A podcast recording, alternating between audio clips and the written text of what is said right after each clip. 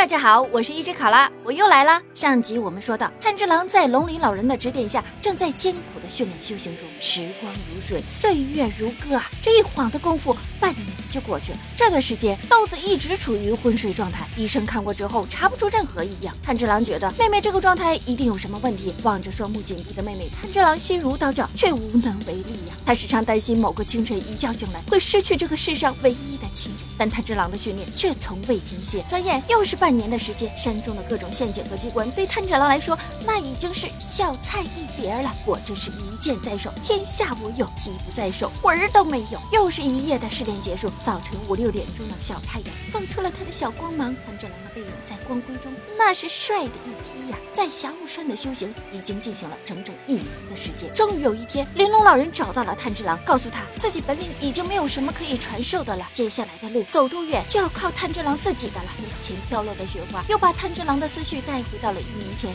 家人遇害的那一天。不知不觉间，玲珑老人带着炭治郎走到了密林的深处，两人在一颗圆滚滚的巨石前停住了脚。老人告诉炭治郎：“你只要把这个石头劈开，就能去参加鬼杀队的最终选拔。”炭治郎看着眼前的大石头，怎么也不像用刀能劈开的东西。就在他左思右想的时候，玲珑老人已经头也不回地朝山下走去，背影逐渐消失在缤纷的大雪中。沉默片刻之后，炭治郎重新打起了精神。他认真瞅着眼前的大石，然后气沉丹田，用出了吃奶的力气，朝着大石头挥剑砍去。结果巨石上传来的反震之力，让炭治郎像触电了一样，这功力还是不够啊！于是乎，在接下来的日子里，炭治郎把玲珑老人教过的技能一遍又一遍的反反复复的练习，将日记中记载的难点易错点逐一攻克。一晃又是半载的光阴，可炭治郎依然无法撼动眼前这块大石头。长剑一拔，再一次。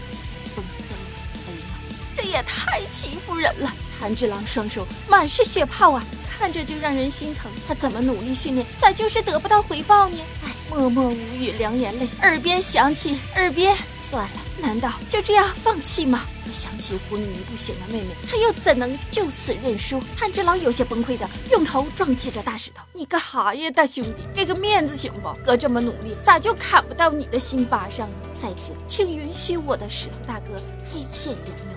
突然，一个头戴面具的男孩蔫么悄的出现在大石头上。男孩冷冰冰地说：“无论你有怎样的痛苦，请不要破坏这些花花草草。花是花他妈生，人是人他妈生的，石头也是有生命的。若你还是个男人。”说话间，腾空而起，一脚将炭治郎踹飞。不仅如此，男孩还嘲笑炭治郎痴呆、弱小、土鳖，不像个男人。